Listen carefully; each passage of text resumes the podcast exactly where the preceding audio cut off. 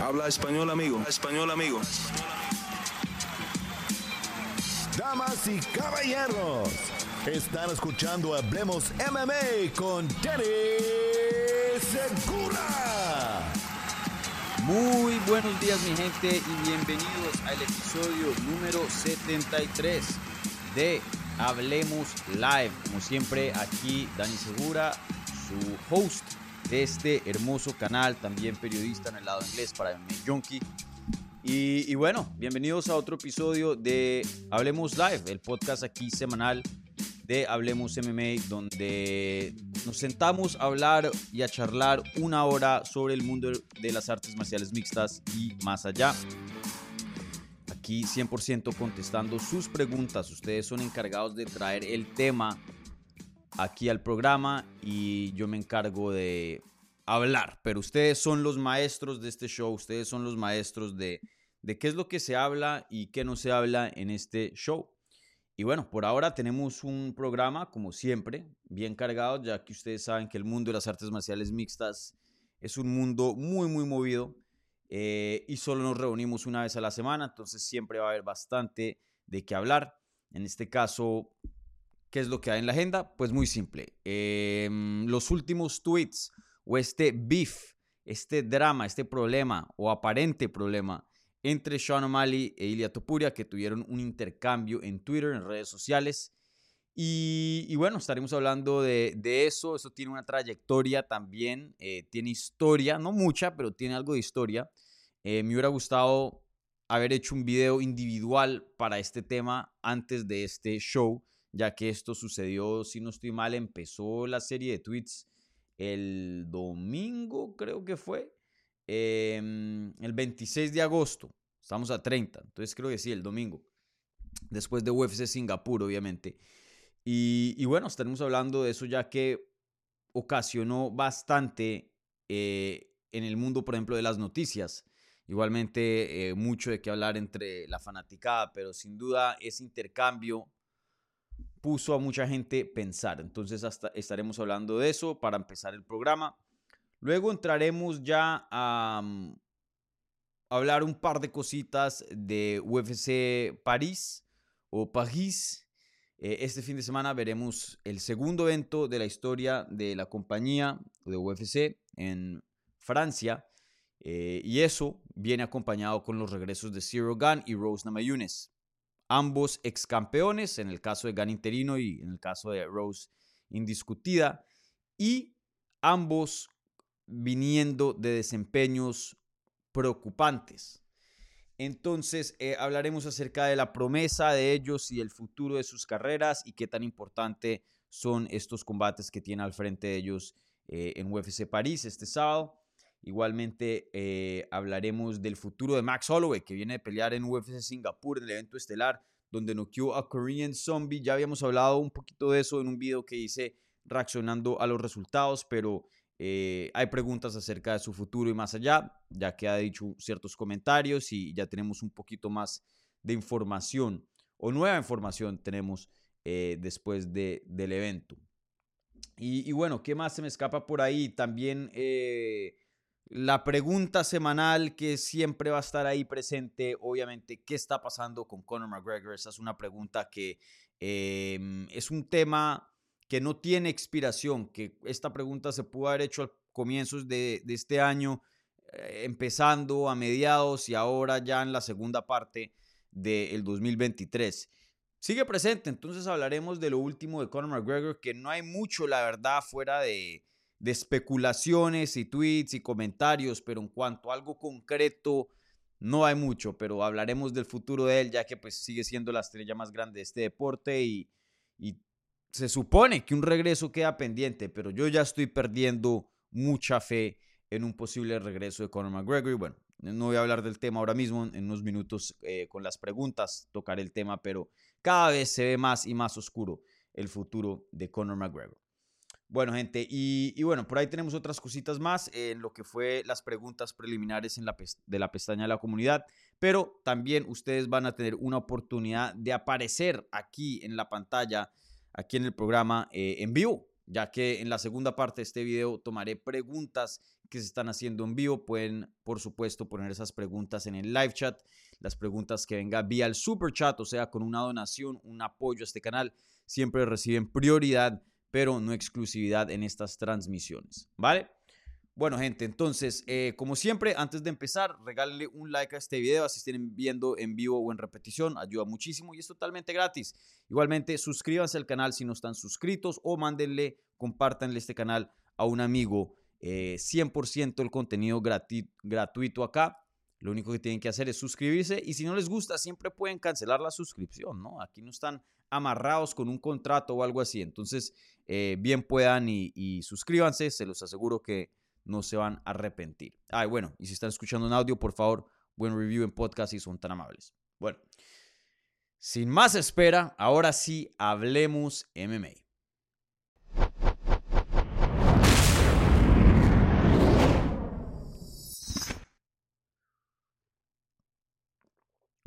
Bueno, gente, ahora sí empieza el programa. Aquí cojo un esfero, una pluma, como le dirían algunos de ustedes, para escribir aquí unos tiempitos, eh, que luego me ayuda a editar los timestamps los timestamps después. Listo. Bueno, empezamos con la primera pregunta del programa. Y va a ser eh, lo que yo diría que em, es lo más grande, lo más grande. Eh, y bueno, Jairo Chaglia 7 pregunta lo siguiente. Hola Dani, saludos. Mi pregunta es la siguiente. ¿Qué piensas del beef entre O'Malley y Topuria y una posibilidad de una futura pelea entre estos dos? ¿Quién ganaría? Saludos desde Ecuador, bendiciones. Bueno, primero que todo, bendiciones a ti, Jairo, y a toda tu gente de Ecuador, ya que pues eh, sé que el país está pasando por circunstancias muy duras, entonces le deseo a toda la gente de Ecuador em, mis mejores deseos mis mejores deseos eh, en estos momentos. Eh, y bueno, en cuanto a tu pregunta, y me recuerda que hay pregunta de la transmisión, que 50% de las veces se me olvida mencionar, eh, pero en cuanto a tu pregunta, que perdón, tenemos pregunta de la transmisión, es la siguiente. ¿Será que a futuro Sean O'Malley e Ilia Tupuria pelearán, sí o no? Bien simple, vayan, pongan su opinión ahí y al final repasaremos los resultados de la encuesta. Pero bueno, de vuelta a la pregunta, ahora sí. Eh, muy buena pregunta. Em, y esto me ha puesto a pensar bastante. Entonces, antes de empezar a analizar y hablar de esta posible pelea, hablemos de qué fue lo que pasó, ¿no? Porque de pronto muchos están em, informados, de pronto otros no. Entonces, repasemos rápidamente lo que, lo que pasó. Entonces, a las once y media de la mañana, el 26 de agosto, Ilia Topuria pone un tweet em, que tuvo mucha interacción, 7000 likes, más de 500 eh, reposts y más de 300 eh, quote tweets, entonces casi mil en total em, de personas lo compartieron y 7300 le hicieron like. Pero bueno, en fin. Eh, Ilia Topuria pone lo siguiente, y esto es en inglés, entonces voy a hacer la traducción en tiempo real. Y es, yo respeto Max Holloway y Zombie Coreano, pero es tiempo de que se retiren. Sean O'Malley sigue subiendo, sigue en ascenso, y de pronto un día compartiremos el octágono. Y tú, Volkanovski, alístate a tapear, o sea, hacer el tap. Eh, viene una enseñanza para ti. Disfruten el fin de semana, todo el mundo. Y pone un emoji ahí de, de, salud. Bueno, eh, esto ocasiona una reacción de parte de Sean O'Malley. Y Sean O'Malley dice lo siguiente. Yo ya subí, yo ya ascendí. Ahora es tu turno. Obviamente Sean O'Malley teniendo un cinturón de UFC. Ilya no, a eso se arroja.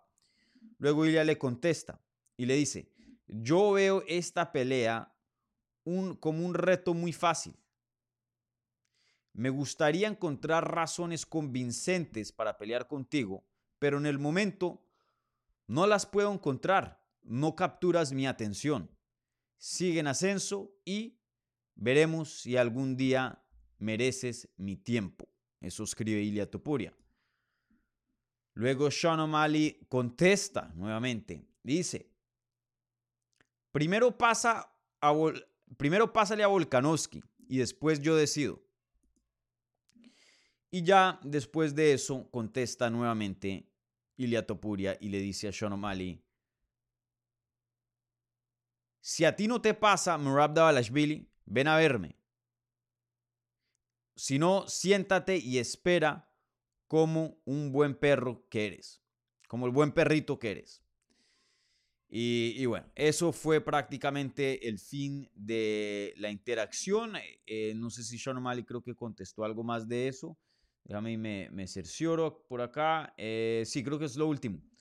Ahí termina eh, este intercambio en redes sociales y bueno, cada tweet que estaba leyendo, obviamente con más y más interacciones, causando pues un, un, punto de, de, hablar aquí en estos días, ¿no? Y, se ha hablado de eso. Entonces, eh, la pregunta es, ¿será que esta pelea es posible? Pues claro que sí, están en categorías em, vecinas. Sean O'Malley obviamente en 135, Ilia Topuria en 145. Los dos son peleadores jóvenes. Ilia Topuria con 26 o 27 años a este punto. Sean O'Malley apenas con 28. Ilia aparentemente como retador de título. Eh, o sea, parece ser el siguiente. Sean O'Malley acabó de ser retador y ahora es campeón. Eh, entonces sí se están empezando a alinear las estrellas para un posible combate, pero todavía faltan varias estrellas que se ah, pongan ahí en fila para que esto pueda pasar. Siendo la más grande que Topuria le gane a Volkanovski. Ahora, em, yo creo que O'Malley es el futuro de la división pero me siento más cómodo diciendo que Ilia Topuria es el futuro de su división. Así Sean O'Malley llegara a perder su cinturón en su siguiente pelea, apenas con 28 años de edad, mostrando mejoría cada vez más, fuera de que algo imprevisto pase en su nivel de evolución, yo esperaría a que la versión que veamos de Sean O'Malley a futuro va a ser mucho mejor que esta y eso pues con mejoramiento usualmente trae el éxito. Obviamente, también toca ver las circunstancias de, la categoría. Pero yo sí creo que así Sean O'Malley pierda el cinturón este, eh, en su próxima defensa, él va a volver a ser campeón. Eh, ya hay varios nombres ahí viejitos en la categoría, Sterling siendo uno de ellos, de pronto no viejitos, pero ya llegando a una etapa donde no les queda mucho tiempo. Sterling creo que tiene 34 y por ahí hay varios nombres que, que tienen edades similares. Ahora, en el caso de Tupuria, igual, Volkanovski tiene 35 y se está viendo como un matón. Para mí es el mejor libra por libra hoy día, eh, pero 35 no es joven. Eh, es un 35 bien guardado, bien guardadito, bien mantenido, pero se los aseguro que este peleador no tiene 5 años más de prime atlético y técnico. Eh, a los 40 años de edad me sorprendería si Volkanovski es el Volkanovski que vemos hoy día. Ahora, Ilia Topuria apenas con 26, en 5 años tendrá 31, puede que hasta sea mucho mejor de lo que es hoy día. Entonces, em, teniendo que, en cuenta qué tanto tiempo estos dos peleadores tienen a futuro en la compañía, yo creo que es muy probable que estos dos en algún punto terminen peleando, así sea campeón contra campeón, o una super pelea, o Sean O'Malley para de cortar a 135 y se sube a 145, así sea que Ilia Topuria de pronto encuentre una manera de regresar, o bueno, regresar no, de bajar a 135, porque para mí yo no creo que eso sea imposible, por más de que eh, se ha hablado que los cortes son muy duros. Em, les comparto algo y esto ya es opinión. Yo he tenido el placer de ver a Ilia Topuria en persona. Eh, una excelente persona, pero una persona muy grande. Baja en estatura comparado a otros de la categoría. De hecho, Sean O'Malley es mucho más alto, em, que a él también lo he visto en persona. Ilia Topuria, claro que se ve macizo, se ve fuerte. Eh, para nada no es como un peleador flaco o una estructura delgada como la de Sean O'Malley. Pero aún así, yo que he visto muchos peleadores de 135 y 145, hasta Ilia Topuria aparece uno de 135. Em, Sterling, se los digo, es mucho más grande que Ilia Topuria. No sé si los huesos le, pesan o los huevos le pesan mucho a, a Topuria o, qué es lo que es, pero eh, viéndolo por lo menos en examen de ojo, yo pensaría que sí puede llegar a 135. Ahora, lo que sabemos que ha pasado en la báscula y como lo vemos en la báscula indica que no, pero yo me pregunto si es que está haciendo las cosas bien. Él toma vino, alcohol, eh, el día o anterior del corte, no sé qué tanto sea avisable eso, no sé cómo será su dieta, no, sé muchas cosas. Em, pero bueno, yo sí pienso que en, cuanto a estaturas, así sea que esta pelea sean 135, que Ilya baje o que Sean O'Malley suba, es una pelea muy pareja en el sentido de que no es un Henry Sejudo peleando contra Max Holloway o Volkanovski, ¿no? Que se ve un, gran salto de estatura. Creo que estos dos van a estar, se van a ver muy similares si es que llegaran a, pelear. Ahora, eh, afuera de, que estos dos peleadores son jóvenes y prometen bastante, prometen también mucho en, en estrella. Sean O'Malley sabemos que es una estrella bien grande. Eh, creo que ya han habido suficientes indicaciones eh, de parte de, los medios, de los números que hacemos cuando creamos contenido de Sean O'Malley. También eh, cómo lo trata UFC, también las decisiones que ha tomado UFC con la carrera de, de, mm, de O'Malley. Eh, Ilia también, de lo que yo he visto y de lo que yo he presenciado creando contenido en, español, Ilia va a ser una estrella muy grande, muy, muy grande. Obviamente ya en España es un peleador muy reconocido, pero si UFC se juega las cartas como se deberían jugar, aquí tienen otra estrella más en las manos y creo que el público americano no se han dado cuenta de esto. Eh, se los digo porque yo trabajo, hago contenido en español e inglés. Los americanos no se la han pillado todavía. Eh, que, conocen los hardcores, que Ilya Topuria es un excelente talento y que está haciendo cosas grandes y que está tocando ahí a la puerta del título y puede hacer el siguiente, sí. Pero de los números que hacen, Ilya hace números increíbles en español. En inglés todavía se está empezando a ver, pero todavía no, no tiene eh, el mismo impacto. Yo le he escribido esto a, otros periodistas y otras personas que, que me han preguntado eh, hablando fuera de cámara acerca de, de Ilia, eh, gente americana, que esto es como una ola, ¿no? Si ven la ola, tiene como un, así como un, eh, una forma así, ¿no? el, mercado de inglés está acá, el de español está acá, para Ilia. Pero la ola sigue y en algún punto, o sea, el, pico continúa, ¿no? y, se agranda. Eh, eso es lo que creo que, está pasando. Em, por ahora no está tan alto como el de español, pero denle más, más tiempo, denle ya una pelea pactada de título, denle el micrófono, denle un día de medios, denle una rueda de prensa, denle un pesaje y un careo, denle un desempeño y ya creo que veremos esos números incrementar mucho más en el lado americano, en el lado inglés. Em, pero bueno, digo todo esto porque todo está ahí, todos los ingredientes están ahí, o la mayoría, o por lo menos hay muy buenos ingredientes para prometer que aquí hay algo con sustancia, que aquí hay algo bueno. Ahora, le falta un par de ingredientes, de pronto un poco de sal, que hacen que todo funcione, ¿no?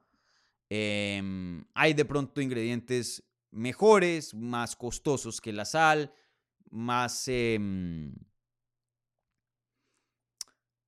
no sé, más ricos, lo que sea, pero la sal es lo que hace, es la base de muchas cosas, de muchas recetas. Y creo que eso es que le gane, eh, hablando de la sal y haciendo este, esta comparación, que le gane a Volkanovski, que consiga un título. Ya Ilia como campeón, y supongamos que O'Malley tenga también su cinturón y haya completado una defensa. Yo creo que UFC van a ver los números y, y van a ver una posible pelea de campeón entre campeón muy, muy factible eh, los dos peleadores la quieren y, mm, y, una oportunidad de, hacer mucho dinero. Obviamente me estoy adelantando muchísimo. Primero que todo, Topuria le tiene que ganar al que yo pienso que es el mejor libra por libra hoy día del mundo. Eso no es nada fácil de, hacer.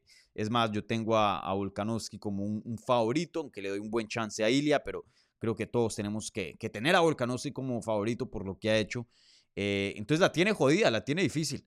pero, pero que los ingredientes medios están empezando a armar para algo grande a futuro entre O'Malley y Topuria, yo, yo creo que sí.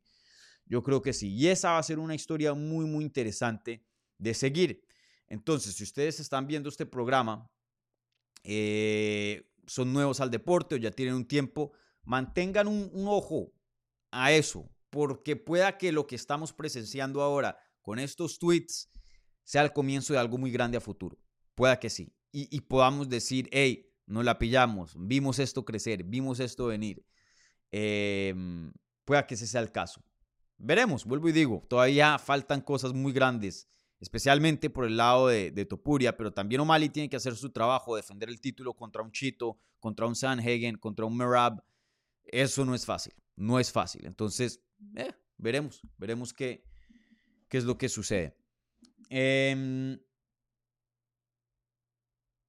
y, en cuanto al beef, y lo pongo aquí entre comillas para la gente que está escuchando en audio, yo no creo que aquí hay beef. Eh, aquí voy a, voy a levantar la cortina un poquito y, y, dejarles saber cómo funciona este negocio, pero muchos de los beefs, de las rivalidades, no son rivalidades, son tratos de negocios, son business partners, son eh, compañeros de negocios. Em, pero que tienen que tomar cierta postura precisamente porque es bueno para el negocio, es bueno para el negocio. Pero por ahí hubo un video em, que, surgió con todo esto de O'Malley hablando del estilo de Ilia Topuria hace como un año atrás o algo así, cuando peleó contra, ¿quién era? Eh, Bryce Mitchell. ¿Eso fue en qué? En... ¿Fue este año no? Creo que fue el año pasado, ¿no? Como a finales. Eh, fue en diciembre, sí, exacto, exacto, el 2022. Hay un clip del podcast de, de Sean O'Malley hablando de qué tan bueno le parece y qué tan bacano y qué tan chévere y qué tan cool le parece el estilo de Ilya Topuria. Y wow, no puedo creer que le hizo esto a Bryce Mitchell y su, y su boxeo y cómo tenía el stance. Como fanático, o sea, fanático de las artes marciales mixtas, vio a Tupuria y puede apreciar el estilo. Creo que estos dos se respetan. Eh, creo que estos dos tienen respeto por sus estilos. Creo que estos dos piensan que le pueden ganar el uno al otro. Pues ah, así son los peleadores. Entendible, ¿no? Obviamente. Em, y aquí los dos ven las fanaticadas de ambos. Y dicen, hey, si aquí ponemos una rivalidad, nos tiramos piedra, nos agarramos a puño, eh, pase lo que pase, pero al final del día, así como Conor McGregor y Floyd Mayweather, son business partners. Nos damos la mano al final del combate. Vos me hiciste dinero, yo te hice dinero, muchas gracias, que gane el mejor y ya. No creo que aquí haya algo personal, así como lo hubo entre Ilya y Paddy Pimblet, por ejemplo, que literalmente sí se, se había un disgusto ahí, sí había un, no quiero decir la palabra odio, pero sin duda había problemas entre estos dos, ¿no? Eh, ya que eh, habían comentarios que, que, que, se pasaron de línea eh, y bueno, que enfadaron a, a Ilia Topuria. En este caso, muy diferente. Yo creo que es más bien reconocen que e, ellos dos, para ellos dos, cada uno es el money fight o uno de los money fights, porque claro, hay, hay más que, que, uno. Pero bueno, eso es lo que yo pienso de, de este, este beef, de este drama, por decirlo así. Bueno, yo sé, una pregunta un poco, un poco larga, pero eh, creo que merita el, tiempo, ¿vale? Bueno, eh, pasemos rápidamente a aquí otros topics. Em, bueno, eh, ¿qué otras preguntas hay en la pestaña de la comunidad? Em,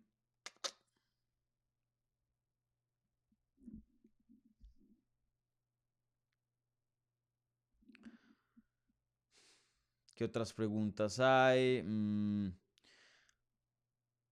Bueno, hablemos rápidamente de UFC París y creo que les tendré un video eh, haciendo un análisis sobre, sobre el evento. Veré si, si me da tiempo.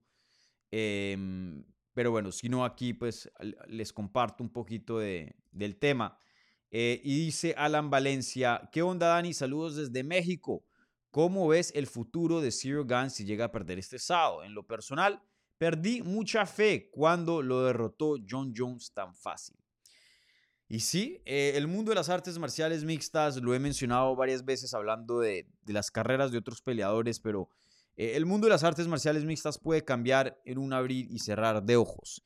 Eh, en un mes puede ser el retador o el, o el contendiente em, que más promete derrotar a un campeón a pasar a, a ser el peor contendiente de los peores contendientes. Y, así puede pasar. En un año entras como retador al título, eh, al final del año estás que pierdes tu puesto en UFC. Las cosas pueden cambiar muy, muy rápido.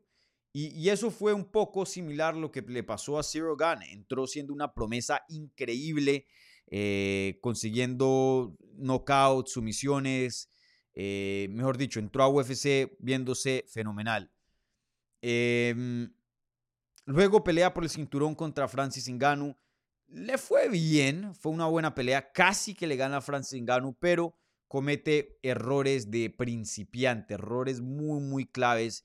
Y, nos preguntamos, y bueno, y vimos otras carencias de su juego, y las expectativas bajaron un poco, o por lo menos nos llegamos a, dar cuenta de la realidad que era un peleador con muy poca experiencia y de pronto lo habíamos sobrevalorado un poco y teníamos que no bajar las expectativas, pero tener expectativas más reales, ya que este peleador literalmente solo, veía, solo eh, tenía un poquito de trayectoria dentro del deporte. Em, ahora, luego regresa contra mm, Taito Iwasa, nos da un combate fenomenal, una pelea de la noche, una de las mejores peleas que hemos visto en recientes tiempos en, peso pesado. Gana. Luego lo ponen a pelear contra John Jones y creo que ahí las expectativas ya suben. Y, y es más, entrando a la pelea con John Jones, de pronto nos olvidamos ahora pero muchas personas escogieron a Zero Gun para ganar el combate y muchas personas pensaban que era la pelea más jodida para John Jones de toda la división. Em, y las expectativas muy, muy altas. Y más o menos nos empezamos a olvidar un poco de esa derrota contra Francis Ngannou. Luego pelea contra John Jones este eh, marzo pasado en UFC 285 y le pasan por encima en dos minutos. Pero le pasan por encima, no, no hay otra manera de ponerlo. Y ahí nos preguntamos qué está pasando contra, con Zero Gun, porque se vio terrible, terrible, terrible, terrible. No, no era el hecho que, que haya perdido, pero el hecho de cómo perdió. Le pasaron por encima, no hubo muy poca resistencia de parte de, de, de Gunn. Y, pensamos eh, si alguien como Inganu, que era un striker, le pudo ganar la lucha, pensaríamos que en el último año después de esa pelea él hubiera empezado a trabajar en lo que es el, suelo y no vimos nada de mejoría. Vimos de hecho que, bueno, o parece ser, no tenemos certeza, que de hecho no ha trabajado mucho en esa área de la manera de que John Jones le ganó. Y bueno, y ahora regresa eh, este sábado contra Sergey Spivak eh, nuevamente en París, en el evento estelar de esta cartelera de UFC París. Em, sí, eh, Gan está en una posición clave de su carrera clave, clave de su carrera. Porque Sergey Spivak tiene buena lucha y tiene buenas sumisiones. No es un John Jones, no. Tampoco es un Curtis Blades. Pero fuera de esos dos nombres, y bueno, y de pronto de Jailton Almeida, fuera de esos tres nombres, probablemente es el, cuarto mejor grappler o, quinto. Sin duda está, es un buen grappler. Es un buen luchador. Él viene de ganarle a, Derek Lewis eh, vía sumisión en febrero. Em, vuelvo y digo, no es el mejor luchador, pero que es una amenaza en la lucha y que, men, si no tienes cuidado, te puede derribar, someter o ganar vía Grand and Pound. Claro que sí, e, esa es la parte del juego de Sergey Spivak. Entonces, Zero Gun va a ser de una manera puesto a prueba en esta pelea. Em, porque si no ha mejorado en esa área, Sergey Spivak le puede ganar le puede ganar. Y si no vas a mejorar en esa área, si no vas a hacer el esfuerzo, o, tal vez no puedes, de pronto sí está trabajando en el área, pero simplemente no tiene las habilidades para eh, crear una buena defensa de takedown, o hay gente que capta los conceptos de grappling y de jiu-jitsu rápidamente, otros que no. Igualmente se puede decir lo mismo para el striking. ¿Será que Gunn es uno de ellos? ¿O será que puede llegar a ser un peleador de artes marciales mixtas completo? Eso tendremos la respuesta este sábado en UFC París, pero una respuesta que va a definir el rumbo de su carrera, en mi opinión. una respuesta que eh, va a ser vital para su carrera. Si pierde, UFC lo va a cortar. No, claro que no. Sigue siendo un buen nombre con historia en esa categoría, eh, que claramente lo suficiente grande para encabezar un evento estelar como lo está haciendo este sábado. Es una figura importante para el mercado francés que vemos que UFC le está invirtiendo. Em, entonces, no va a ser el fin de su carrera, pero creo que las expectativas que antes teníamos de que este va a ser el campeón, de que este es el futuro de la división, de que este es el futuro estilo de peso pesado, de, ser ágil, no ser grande, poderoso, sino más de volumen y, movilidad. Em, y esas grandes expectativas creo que con una derrota acá van a, sufrir bastante, van a bajar bastante, porque, porque sí, él está en un punto de su carrera que es, eh, no es ahora o nunca, pero ya con 33 esta es la etapa donde deberíamos ver largos, grandes lapsos de evolución, así como vemos con O'Malley, así como vemos con Brandon Moreno, recuerden, eh, Volkanovski, que cada vez uno dice, men, se ve mejor y mejor y mejor. Eso es lo que define el prime, él debería estar en su prime. Y si no lo puede conseguir ahora, es muy difícil que lo, consiga a futuro. Por eso esta pelea es crucial, es importante, sumamente importante para la carrera, de Zero Gun. Veremos cómo, cómo se desarrolla. Bueno, em, y así como hablamos de, qué tan importante este regreso en UFC París, también es muy importante para otra persona. Y aquí hay eh, otra pregunta acerca de, aquello. Y la pregunta es, es la siguiente. Em, viene de parte de Sebastián Guerra, 2668. Y dice, hola Dani, buen día, disfruta tu café. Una pregunta, ¿cómo ves el regreso de Namayunes después de su último aburrido encuentro contra Cookie Monster?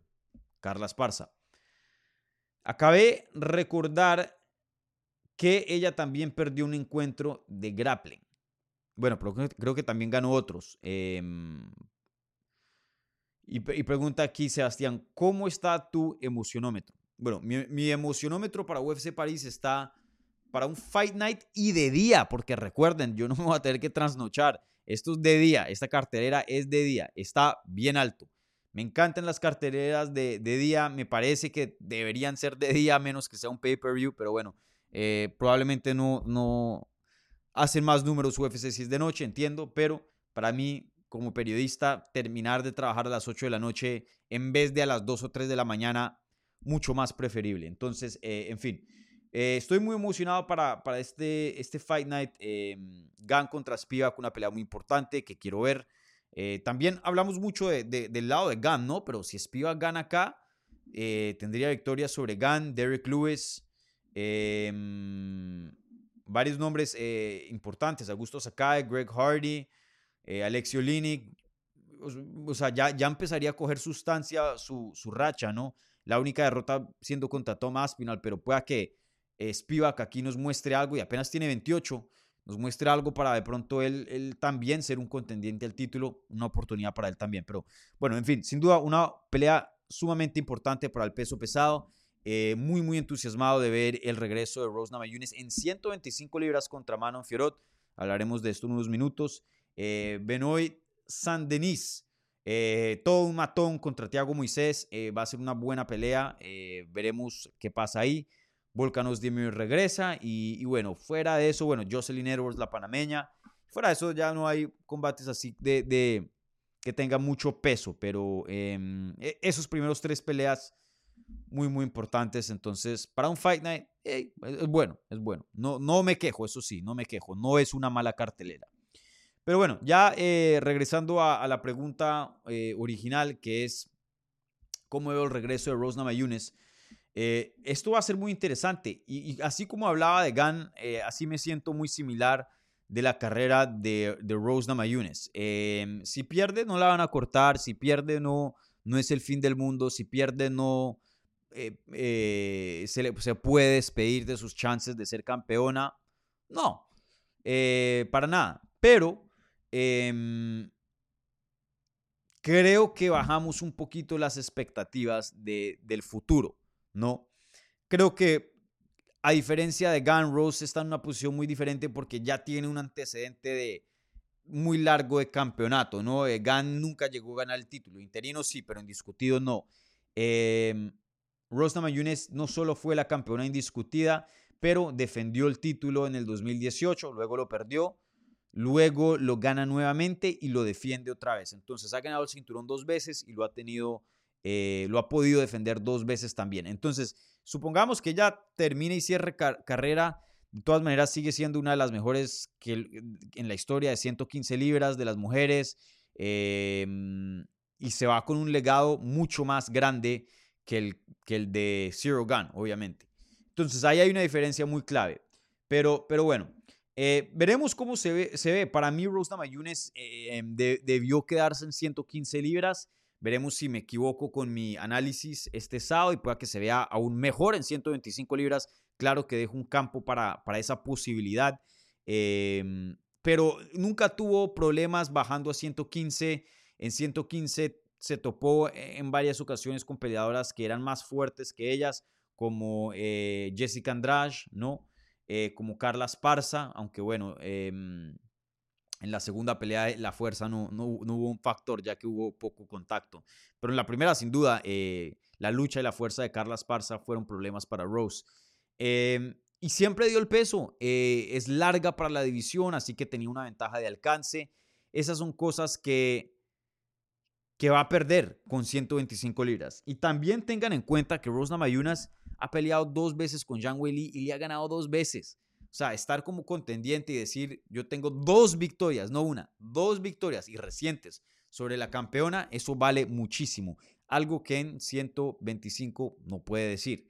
Ahora, si quiere eh, no cortar peso por su salud o quiere aumentar de masa muscular, creo que, eh, y aquí es donde les digo que por eso dejo un campo para, para yo estar equivocado, pero si tiene la estructura y la altura si le añaden músculo, de, competir bien en 125. Em, uno de los problemas de, subir de categoría es que no puedes crecer a menos que seas un, teenager, un adolescente. Pero ya siendo un adulto, ya tu altura es la altura que tienes y el alcance es lo que tienes.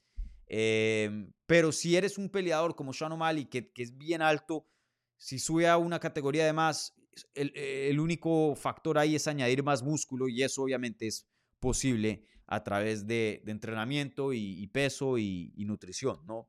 Entonces, pueda que sea el caso de, de, de Rose. Ahora, se la pusieron jodida porque Manon Fiorot es una de las mejores de la división, es una de, estas de la nueva generación em, que promete bastante em, y también es va a pelear en la casa de Manon Fiorot, entonces va a tener al público en contra de ella, que pues eh, eso es un factor y también el solo factor del viaje también eh, pueda que tenga ahí su, influencia en, los resultados a veces. Entonces veremos, no, no sé, la verdad no sé qué esperar. Ese último desempeño fue muy, muy raro de ambas partes, eh, más el de Rose Mayunes, porque por lo menos se, veía que Carla Esparza marchaba un poco hacia adelante, Rose estaba todo el tiempo retrocediendo. No sé qué pasó ahí, pero claramente si entra con esa misma estrategia o esa misma mentalidad, le va a ir pésimo, le va a ir terrible. Eh, ahora, si llega a entrar como la Rose que conocemos usualmente, creo que le puede dar una buena pelea a Manon Fiorot y de hecho ganarle. Entonces aquí hay muchas, muchas incógnitas, pero yo me voy con Rose Namajunas. Yo creo que ya va a ganar este combate, pero eh, está muy reñido, muy reñido. Veremos cómo, cómo resulta. Pero interesante, interesante lo, lo que está pasando en la carrera de Rose. Pueda que le vaya muy bien y sea el comienzo de, de una carrera eh, en 125 muy exitosa o como pueda que no. Pero si le llega a ganar a, a Manon Fiorot, yo creo que le dan una pelea de campeonato, si, si, le llega a ganar bien, ¿no? Yo creo que le dan una pelea de campeonato casi que inmediata, eh, dependiendo del resultado del evento estelar en, en el 16 de septiembre.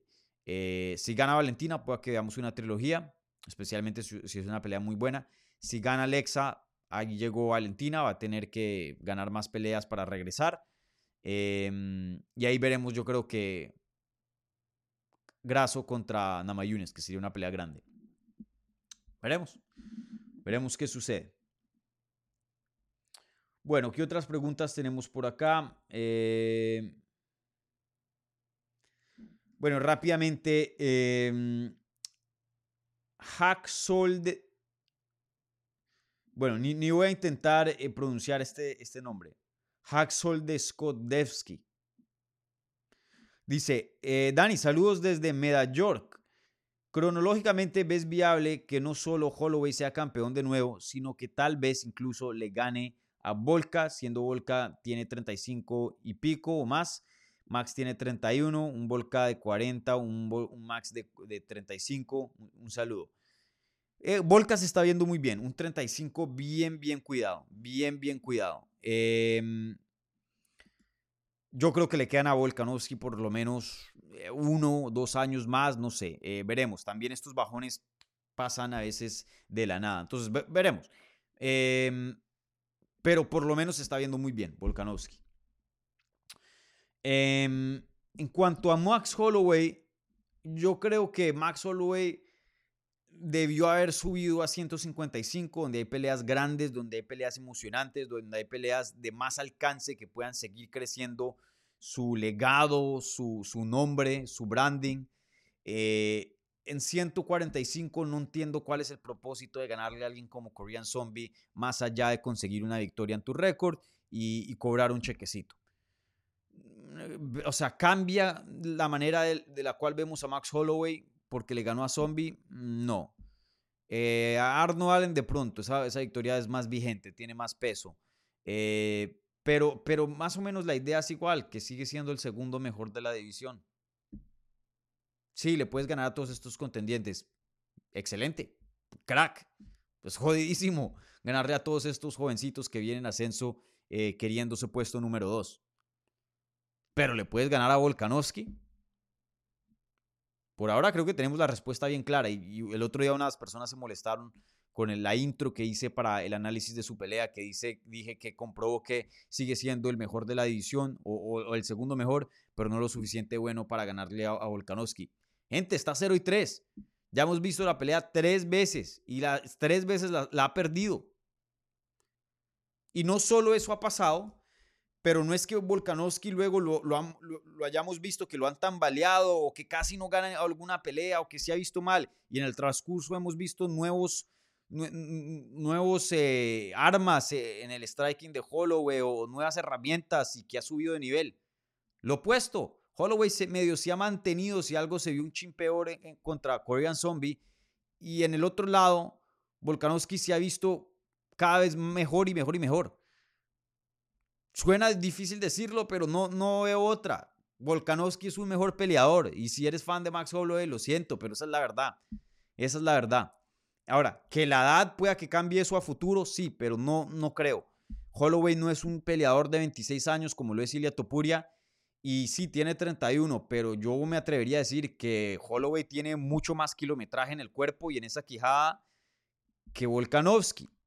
Entonces, de pronto si hay un caso para decir, hey, mantente peleando medio activo, síguele ganando a este contendiente, a otro, y a ver qué pasa con Ilya Topuria, porque pueda que Ilya Topuria sí cambie las cosas. Eh, o a ver si Volkanovski se, se aburre y se va de categoría y se sube a 155. Eso puede que sea una opción, pero esa misma opción él la puede practicar en 155. Que se suba y tenga unas vacaciones ahí, tenga peleas emocionantes, grandes. Eh, y a ver qué pasa con Volkanovski. Si algo cambia, así sea el campeón, o Volkanovski se sube a 155. Bueno, gracias, 155, nos vemos. Regresa a 145 sin problema. Em, pero creo que en 155 hay peleas de nombre. Puede seguir agrandando su nombre, su legado. Quién sabe, hasta se ve bien lo suficiente para pelear por un título ahí. Y a la misma vez da un descanso a su cuerpo y deja que las cosas fluyan en 145 como tengan que fluir. Pero, pero no, él sigue empeñado en 145 y respeto mucho eh, el, el coraje de decir, denme una cuarta pelea que a este yo le gano. Lo respeto muchísimo, pero como analista no puedo decir que, he visto algo distinto para creer que va a haber un resultado diferente. No lo he visto. Veremos qué pasa en, estos años, eh, si, algo cambia, pero por ahora creo que, que puedo decir con certeza de que Volkanovski no va a perder contra Holloway. No va a perder.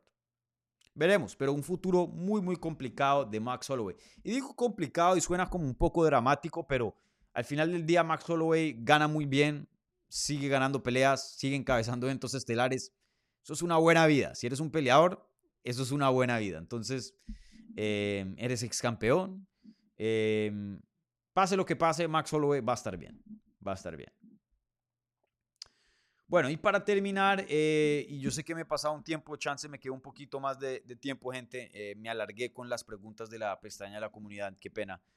Em, esta pregunta viene de MMA Total y dice lo siguiente. Em, ya. Eh, saludos, Dani. Reglamentariamente es posible de que McGregor, es McGregor, eh, vuelva a pelear sin cumplir los seis meses de USADA y si es así y después da positivo, la pelea sería declarada no contest. sí, claro que sí. Bueno, eh, ya hay antecedentes de eso. Creo que Michael Chandler tuvo un excelente punto.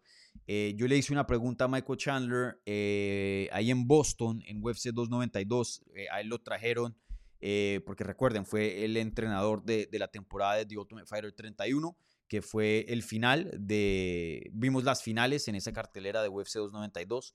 Entonces, em, eh, el equipo de Relaciones Públicas nos dejó, saber, hey, ¿quieren que traigamos a Michael Chandler como invitado para que hable con ustedes? Y nosotros, pues sí, claro, lo trajeron, tuvimos entrevista con él y, yo le pregunté a Chandler, em, oye, ¿te, ¿te importaría, honestamente, te importaría, o sea, ¿te importa que McGregor tenga los seis meses de usado o no, o pelearía sin, eso. Y dijo, bueno, las reglas son las reglas, pero si me preguntan a mí, eh, ¿cuál es la diferencia, por ejemplo, cuando Bo Neko peleó en el pay-per-view pasado em, y su oponente se, se cayó, que estaba supuesto a pelear contra, ¿quién era? Tristan Gore, creo que era. Eh, se lesiona y meten ahí un oponente de reemplazo con tan solo 3, 4 días de anticipación. Él no, él no tuvo que estar 6 meses en USADA. Nada, que, que, dé sus pruebas obviamente el día de la pelea y, las pruebas que tenga que hacer durante la semana. Y si da positivo, pues bueno. Eh, y si yo perdí, que sea un no contest. Pero si todo salió bien, pues bien, salió bien. Pero, pero eh, él no tuvo que, esperar seis meses. Trajeron a alguien que no estaba en el grupo de testing de USADA con 3, 4 días de anticipación y peleó sin haber tenido los 6 meses de, de, testing, de pruebas. Entonces, ¿cuál es la diferencia acá? ¿Por qué tenemos que esperar 6 meses? ¿Cuál es la diferencia de hacerla en diciembre y esperar nomás 3 meses? ¿Por qué 6 meses? Y en eso estoy de acuerdo. ¿Por qué? O sea, parece una regla arbitraria. O sea, ¿cuál es la diferencia entre seis o cinco meses? No sé. Pero, em, no sé. Para mí lo, de, lo de USADA, y yo tengo un, pensar muy distinto a, mucha gente en cuanto a, doping y eso. Yo creo que USADA es un paso muy, muy estricto y muy lejos. Creo que las cosas deberían ser un poco más menos estrictas, menos reglas alrededor de eso. Eh, algo de reglas tiene que haber, sí, claro. También no, no pienso que no debería haber ningún testing y pueden hacer lo que quieran, no. Pero, pero creo que a veces es muy, muy estricto y muy rígido ese sistema. Por ejemplo, en este caso, que, hagan la pelea en diciembre y que hagan eh, exámenes de aquí a diciembre. ¿Por qué seis meses? ¿Por qué? No, no lo sé. Pero bueno, eh, UFC ha pasado por encima de esas cosas con oponentes de reemplazo, que es entendible. Y recuerden, en UFC 200, John Jones estaba supuesto a pelear contra Daniel Cormier. Se cae esa pelea porque John Jones da positivo. UFC luego llama a Anderson Silva y le dice, ¿puedes pelear contra Daniel Cormier en corto aviso? Sí, pero con eso no basta encabezar UFC 200. Entonces sacan de la nada a Brock Lesnar y lo ponen a pelear contra Mark Hunt. Y obvio que Brock Lesnar estaba dopado obvio. Y UFC firma un waiver, una, una, una, una, excepción. Ahí hay un, formato de excepción que UFC puede ejercer y decir, no, este no tiene que hacer seis meses. Porque ya, por lo menos los otros peleadores de corto aviso, no estaban en UFC. Brock Lesnar sí. Y, y, y, entonces, bueno, firman eso y dejan que compita sin hacer pruebas. Gana y eh, da positivo por eh, algún tipo de esteroide y ahí la pelea es un no contest y ahí es cuando nace la demanda de Mark Hunt contra UFC diciendo que ustedes sabían que este estaba en esteroides y me puso a pelear con alguien en esteroides, poniendo mi salud y mi vida en, riesgo. Em, entonces, no, no sé cuál es la respuesta, pero que UFC, cuando preguntas reglamentariamente es posible de que McGregor pueda volver a, a pelear sin cumplir los seis meses en USADA, sí, UFC tiene el poder de decirle a USADA, con este no. Lo hicieron con Brock Lesnar. Que no lo quieran hacer por como se ven en, los ojos del público, otra cosa, pero que se puede hacer, se puede hacer. Y se debería hacer. Yo pienso que seis meses, o sea, con tal de que dé algunos exámenes bien, ya, no importa. ¿Por qué seis meses? Pero bueno, en fin. Pero lo más preocupante, eh, fuera de USADA, yo creo que es dónde está McGregor mentalmente. Porque, por ejemplo, si él dice, ah, bueno, eh, mierda, esto de USADA está complicado, pero uno lo ve entrenando, uno lo ve corriendo, uno lo ve dándole duro, uno lo ve eh, enfocado, ¿no? Uno dice, este va a volver a pelear. Pero vayan y vean el Instagram de McGregor. En fiestas, en el bote, en el yate, viajando por el mundo, alzando pesas, ¿no? Eh, y, no, y alzar pesas lo digo, pues, eh, Sí, claro, hacer ejercicio es excelente, pero el, tipo de ejercicios que él está haciendo no es de pelea, es de, aumentar en masa muscular y de sentirse bien. No, son entrenamientos de, un peleador. Em, y pura rumba. Que está bien, eh, o sea, que, haga lo que quiera, su vida, ¿no? Yo no voy a decir, eh, McGregor, no puedes hacer eso, tienes que entrenar. Eh". No, si él no quiere pelear, pues que no pelee. Pero, pero él dice que quiere pelear, pero yo veo otra cosa y yo estoy empezando a dudar, ya Darren Till lo dijo, que él cree que McGregor no va a regresar y creo que yo medio estoy en las mismas. Creo que yo estoy en las mismas. Em, no veo, yo de lo que veo, no es alguien que quiere volver a pelear. Em, veremos qué sucede, pero ahora, puñal al pecho, yo digo que McGregor no vuelve a pelear. No vuelve a pelear. Y es entendible. Si yo estuviera en la posición de él, probablemente haría lo mismo. Millonario, multimillonario, generando millones al año, súper famoso, ya tiene un legado, primer bicampeón dentro de UFC, campeón en 45, campeón en 55, le ha ganado a nombres gigantes, ya tiene 33 años de edad, viene una lesión peleó en su última pelea, se rompió la pierna, donde no podía pararse, el pie le quedó flotando. Y creo que eso le despierta a los peligros del octágono y de una pelea. Tú entras de una manera y sales de otra. Tú entras siendo cierta persona y sales de otra. Así sea un hueso roto o algo así, que te quede algo ahí de por vida, porque esas lesiones quedan de por vida, algo queda ahí no queda 100% arreglado. O mentalmente pueda que te joda. Hay peleadores que una pelea los cambia mentalmente. Y tiene mucho que perder, fama, dinero, tiene su familia. No sé, yo ya estoy pensando que McGregor no regresa. Me gustaría verlo como fanático, obviamente, pero yo no creo que regresa. Yo no creo que regresa. Bueno, gente, yo sé que me, pasé un poco, pero ahora sí contestemos preguntas de el live chat, ¿vale? Pero bueno, primero que todo, antes de las preguntas del live chat, saludemos a los amigos, qué pena, eh, aquí que están presentes, a los miembros de Hablemos MMA, que están fielmente apoyando. Aquí está Manuel Márquez Espinosa, saludos desde España. ¿Quién más está por acá? Aquí está Mauricio González también. Saludos a Mauricio ahí usando los emojis de Brandon Moreno, exclusivos para los amigos de Hablemos MM. ¿Qué otros amigos tenemos por acá? Bueno, creo que eso es todo esta mañana. Eh, por ahí no he visto por un tiempito la señorita Guzmán que la vi en Boston. De hecho, eh, fue súper nice y me trajo un regalito de cumpleaños. Mi cumpleaños es ahorita el 17 de septiembre. Así que em, también saludes a, a Sai Guzmán, que no la hemos visto por un tiempito. Seguramente está viajando y, ocupada. Pero bueno, em, bueno, pasemos rápidamente. Creo que hubo una pregunta del super chat. Esta pregunta viene de Camilo Nivia, una, una aquí, un amigo colombiano, un parcerito. dice, eh, ¿qué hubo paisano? ¿Max puede volver a ser campeón?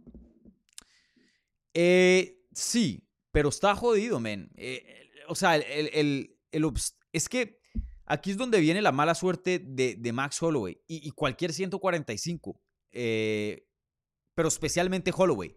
Porque bueno, se puede decir, bueno, cualquier 145 tiene la mala suerte de toparse con literalmente un talento histórico, de toparse con eh, uno de los mejores de todos los tiempos, probablemente el mejor, no el más grande, el más grande tiene otro significado, pero en cuanto a habilidades, el mejor, eso sí, de todos los tiempos de 145 libras y el mejor peleador libra por libra. Mierda.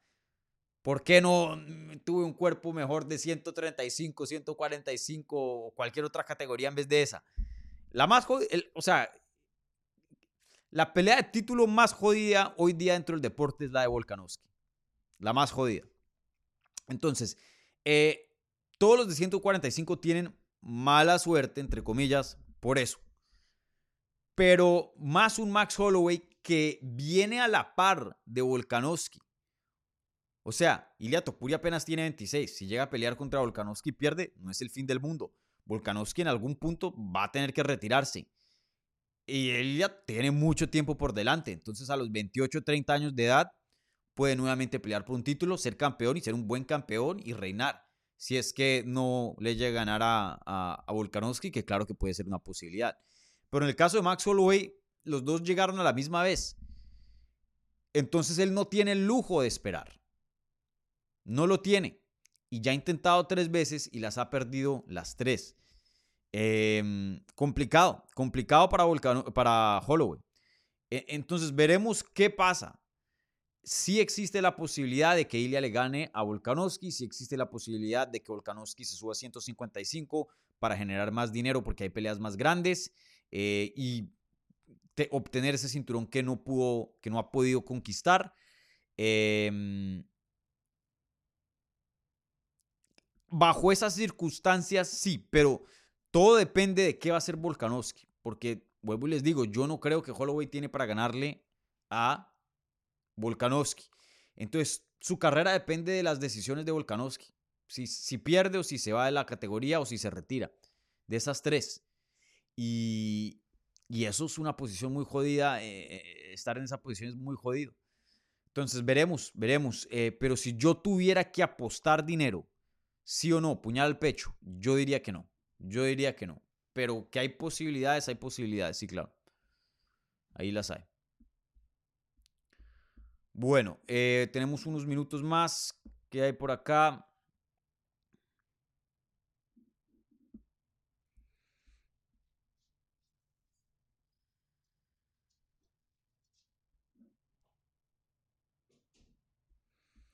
¿O será que cierro programa? Déjenme ver.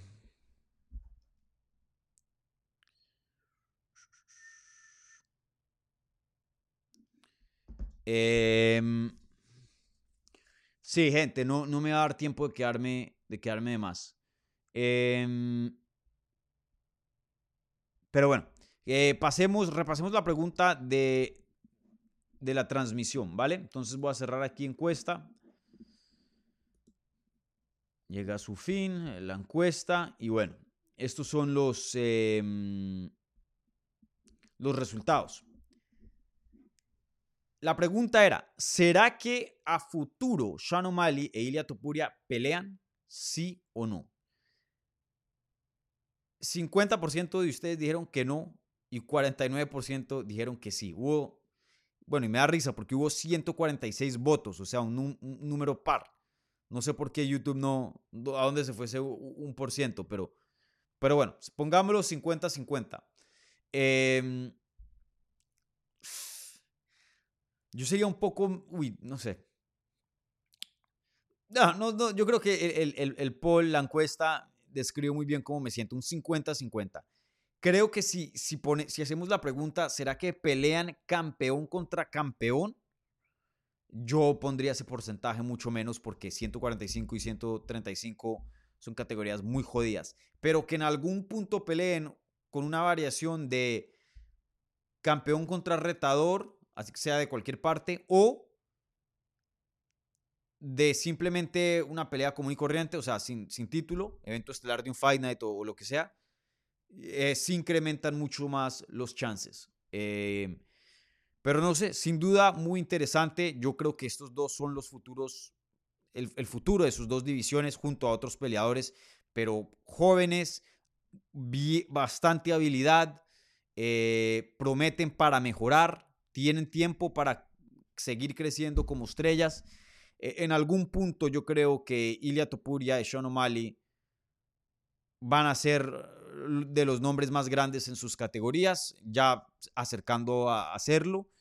Em, y esa pelea va a tener mucho sentido mediáticamente. Veremos si los resultados em, ponen a esa posible pelea de que tenga no solo sentido mediáticamente, sino también sentido deportivamente de pronto una pelea de campeón contra campeón. Veremos. Eh, pero muy, muy interesante. Eh, hay veces que se ponen las semillas y hay veces que se da fruto y a veces no. Recuerden, Sean O'Malley y Cody Garbrandt tuvieron beef y tuvieron hasta un careo y un, intercambio en, una rueda de prensa y pensamos, hey, Cody medio está volviendo a regresar, consiguió una victoria, eh, si consigue un par más, quién sabe, puede que esta sea futuro y sea grande, pero O'Malley para arriba y Cody desafortunadamente eh, para abajo. Y entonces esa semilla por ahora parece que no va a dar fruto, no creo que dé. Eh, veremos si este es el caso con Topuria y, y Sean O'Malley. Yo pensaría que sí, pero, pero no hay nada garantizado. Interesante, ¿no? Bueno, gente, con eso cierro el programa. Un par de anuncios antes de cerrar. Eh, primero que todo, el primer anuncio es denle un like a este video si son tan amables. Eh, suscríbanse si son nuevos, compartan por favor este canal, este contenido, si tienen un grupo de WhatsApp o de Instagram con amigos que se mandan memes de deportes o de artes marciales mixtas.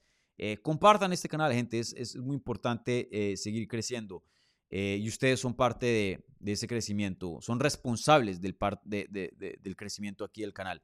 Y bueno, si están escuchando en audio, por favor, un buen review en cualquier plataforma que estén usando. No se les olvide, pueden seguir el programa en las redes sociales, Twitter, Instagram y Facebook, en arroba Hablemos MMA.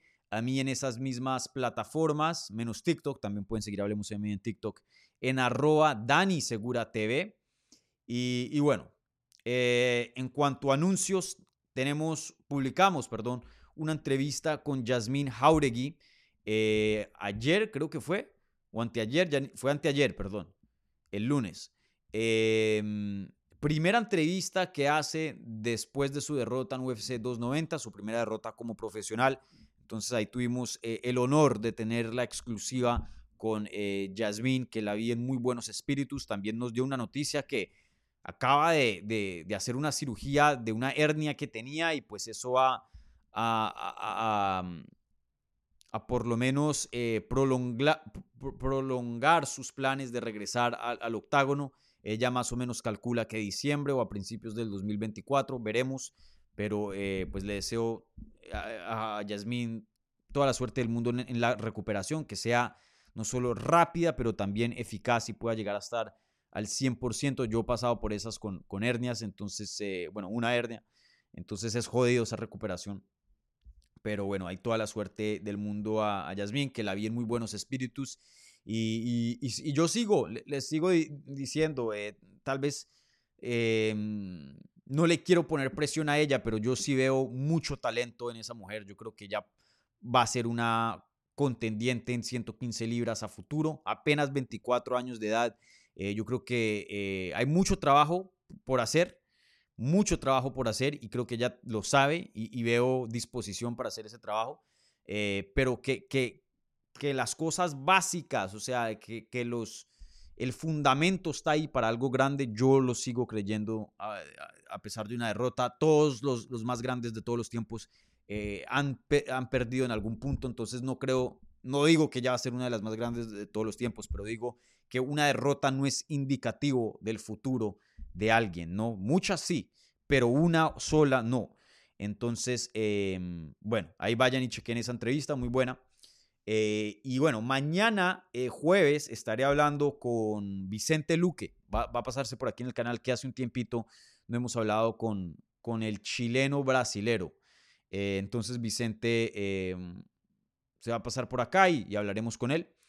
Y, mm, y, nada, chance creo que vuelvo a revivir el segmento de, Entre Amigos que, que no, no he tenido tiempo de, de hacerlo. Eso no, lo crean, toma mucho tiempo. Chance recibo el, eh, revivo, perdón, el segmento de Entre Amigos. Ahí los amigos sabrán si hago una, un post exclusivo para ellos, para que puedan poner preguntas y preguntarle algo a, a Vicente Luque. Eh, entonces, amigos, miembros, atentos a, ese post si quieren mandarle una pregunta a Vicente Luque, ¿vale? Eh, bueno, creo que eso es todo lo que tengo. Ah, y bueno, chance también, si da tiempo, hago una previa eh, para UFC París, ¿vale? Porque sí hay peleas ahí importantes de, de qué hablar. Bueno, gente, con eso termino programa. Un abrazo gigante. Nuevamente, gracias a toda la gente que, bueno, a Camilo, que dio un apoyo aquí en el Super Chat. Gracias a los amigos y a los miembros que estuvieron presentes y al resto de ustedes que eh, siempre me apoyan con un like, con una suscripción, que eso es lo más importante, ¿vale? Entonces, un abrazo, que disfruten eh, su miércoles, el resto de su semana y nos vemos pronto. Chao.